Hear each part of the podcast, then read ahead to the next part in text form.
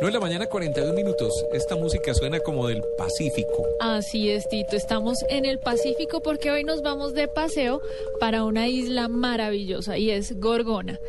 Esta semana que tuvimos la oportunidad de celebrar el Día de la Tierra, entonces quisimos escoger un destino para irnos de paseo donde pudiéramos estar en full contacto con la naturaleza. Y por eso escogimos este destino maravilloso, la isla Gorgona ubicada en el Pacífico colombiano a 35 kilómetros del continente, del, de la costa pacífica. 35 kilómetros para irse nadando, sí es muy, bastante lejos, ¿no? Bastante lejos, pero por ahí alguien lo logró. Pero ¿De bueno, verdad? sí.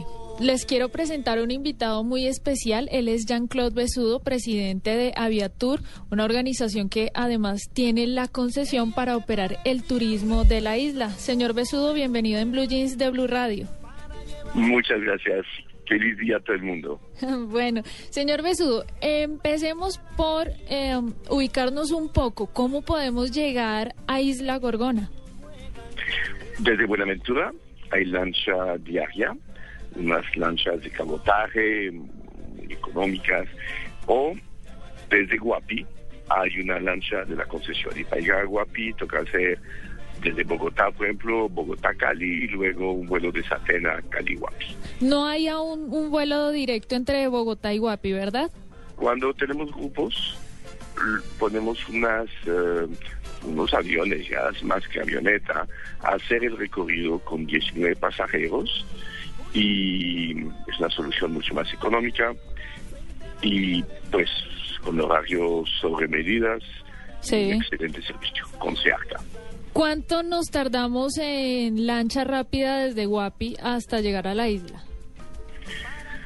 Eh, lo he hecho en, en hora y cuarto. Y me imagino que en esa hora y cuarto uno no ve sino mar.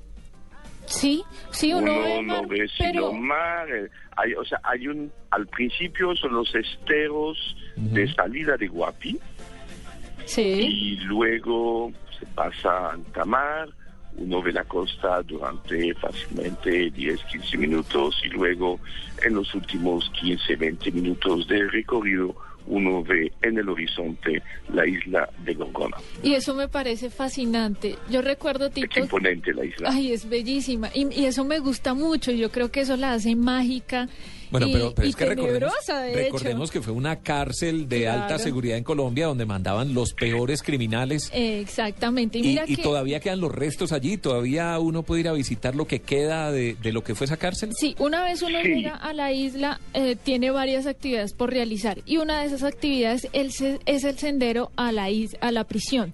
Hablemos de eso, señor Sí. Besudo. Bueno, el contrato de la concesión decía que había que mantener la, la cárcel en perfecto estado de limpieza. Y yo logré convencer parques nacionales que al contrario, que dejemos que se la coma la manigua, dejando unos senderos, me parecía más, eh, más conforme a la historia y algo, una parte de la historia que tal vez queremos olvidar de, de Gorgona, ese pasado tenebroso, Claro. que sea, que se vuelva solamente anecdótico y más bien disfrutar la parte ecológica, los senderos, la, la vegetación, la botánica, Claro. la ornitología en Gorgona. Preferimos siempre privilegiar ese aspecto. Y lo que eran las casas de los guardianes, las casas fiscales, los guardianes de la cárcel, es lo que vi- volvimos un un resort, un hotel de playa muy bonito. Cuatro habitaciones eh, hay por cada, en cada una de esas casas, cada una con baño. Y, y realmente quedó muy bien logrado. Es Una espectacular. de agua de un río que se llena permanentemente y, y quedó como un, eh, un pueblito vacacional muy agradable.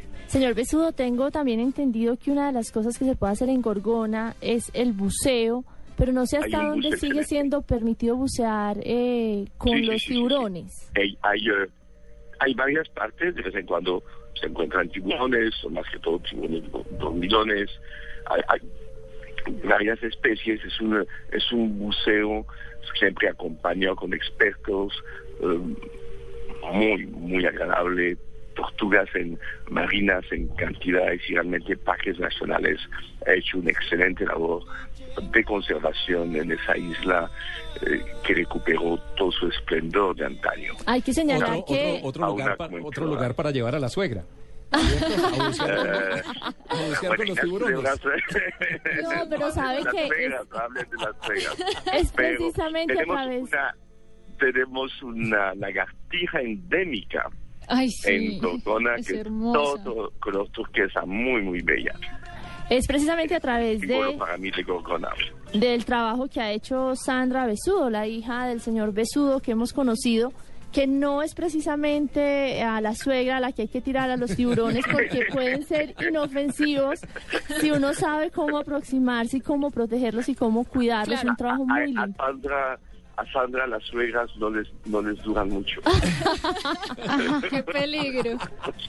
Le hago una mira, pregunta, ¿cuánto, qué, presupuesto necesito para ir allá y tener una estadía en este sitio, en la isla Gorgona? Ah, yo creo que a partir de, de un millón y medio logra tener una buena estadía en Gorgona. ¿Eso incluyendo los tiquetes, señor Besudo? Sí, cómo no. Y ese plan sería de tres noches, ¿verdad? económico. Por ahí, por ahí, cómo no. Claro, y es económico, Amalia, porque además incluye todas las comidas. Hay un restaurante muy bonito frente a la playa en donde Sí, es atendido sí. por gente de, de Guapi, de, la, personas de, que... de Guapi Exacto. hay unos eh, platos maravillosos, el ceviche bravo, toda suerte de sopas de pescado. Las limonadas, como lo reciben a uno cuando tú llegas. Wow. ¿Llueve mucho siendo en el Pacífico? El de pescado es famoso. Eh, ¿Llueve mucho? Llueve, sí, hay una pluviosidad, pero nunca demasiado tiempo. Hay la pluviosidad de, de nuestra costa pacífica Claro. que mantiene esa vegetación tan, tan bella, pero también hay sol, hay sol eh, esplendoroso y, y la mezcla es el encanto de. ¿Y el color del mar es, es, eh, es azul profundo, es cristalino o es el... Es azul profundo, hay unos sitios como Gorgonía, hay, eh, donde la playa está recubierta y el fondo del mar con unos polvos de, de coral mucho más blanco. Uf. Entonces da la apariencia de arena blanca y unos fondos mucho más claros, pero la- el agua es extremadamente cristalina en Gorgona. Un azul profundo y extremadamente cristalina, muy bella. Bueno, Tenemos Gorgonilla enfrente, que es un santuario de fa- fauna y, y flora. señor Besudo, por último, recordemos cuándo inicia la temporada de ballenas. Claro. La temporada de ballenas, eh, hasta llegue mi conocimiento, es eh, mm, final de agosto, noviembre. Bueno, y es una temporada maravillosa la suerte también de ver también. Sí, claro. Y bueno, hay la visita al cementerio. Ah, sí, también Y es otra de También que, sí, y, y, y una anécdota. Una anécdota precisamente con la visita al cementerio. Una vez yendo al cementerio, yo vi una cruz que está un poco elevada sobre un pedestal que tiene unos dos, tres metros de alto. Y vi esa cruz con alambre de púa todo alrededor. O sea, imagínense el símbolo de, de un Cristo con un crucifijo, con, con alambre de púa alrededor, trágico. Yo le veía un profundo significado religioso, de, de dolor, de, de expiación de pecados. Y entonces yo pregunté, y cuéntenme, y, y- y cuál es el significado de esa cruz con alambre de púa alrededor, con todo el cuento que yo me había imaginado, con esa historia y, y ese, y, ese- y esa tragedia que tenemos inherente a los bogotanos permanentemente. Sí. Me contestaron, ah, no, no, es que le pusieron alambre de púa para que sirva de, de antena para la señal de celular. Él había tejido toda una historia alrededor de la Sí, sí, sí, totalmente fuera de lugar. del celular. Qué bueno. La antena del celular de Gorgona. Excelente. Qué bueno, qué bueno.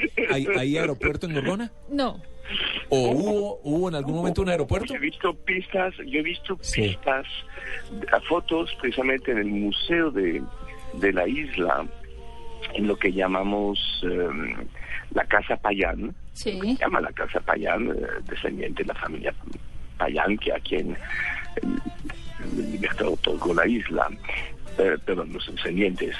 Em, y, y ahí se ve la foto de unas avionetas aterrizando Mm. en el penal, en la época del penal.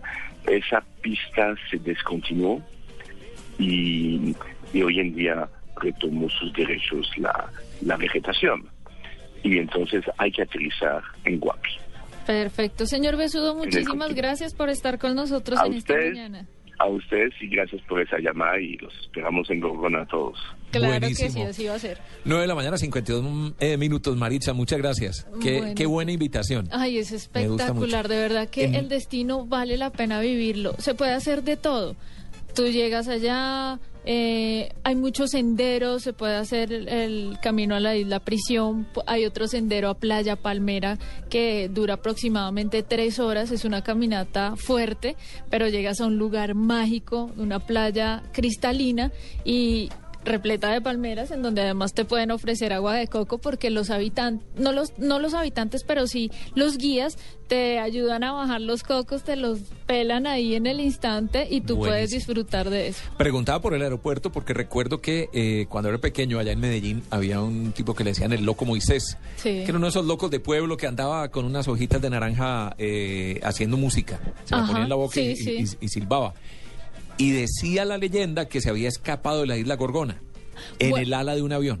Ah, pero no, bueno, no sé. Uy. nunca pero se ha superado como una especie hay- de mito sí urbano, hubo pero un caso real. Pero es que hay de muchas alguien que se historias de la escapó. isla Gorgona. sí, sí, Que- sí. Pero sí hubo un caso real de alguien que se escapó, eh, le llamaron el papillón colombiano, un Sí. preso que se dio sus mañas para lograr escaparse y llegó nadando hasta, hasta la costa. Él- 35 kilómetros. nada más, pero él cometió un error fatal, tío. Se le quedó el celular en la isla.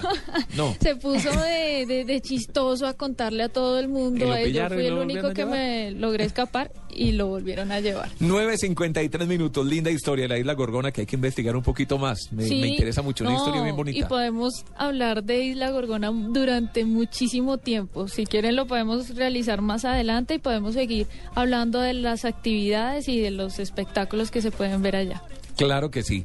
Escuchan en Blue Jeans de Blue Radio.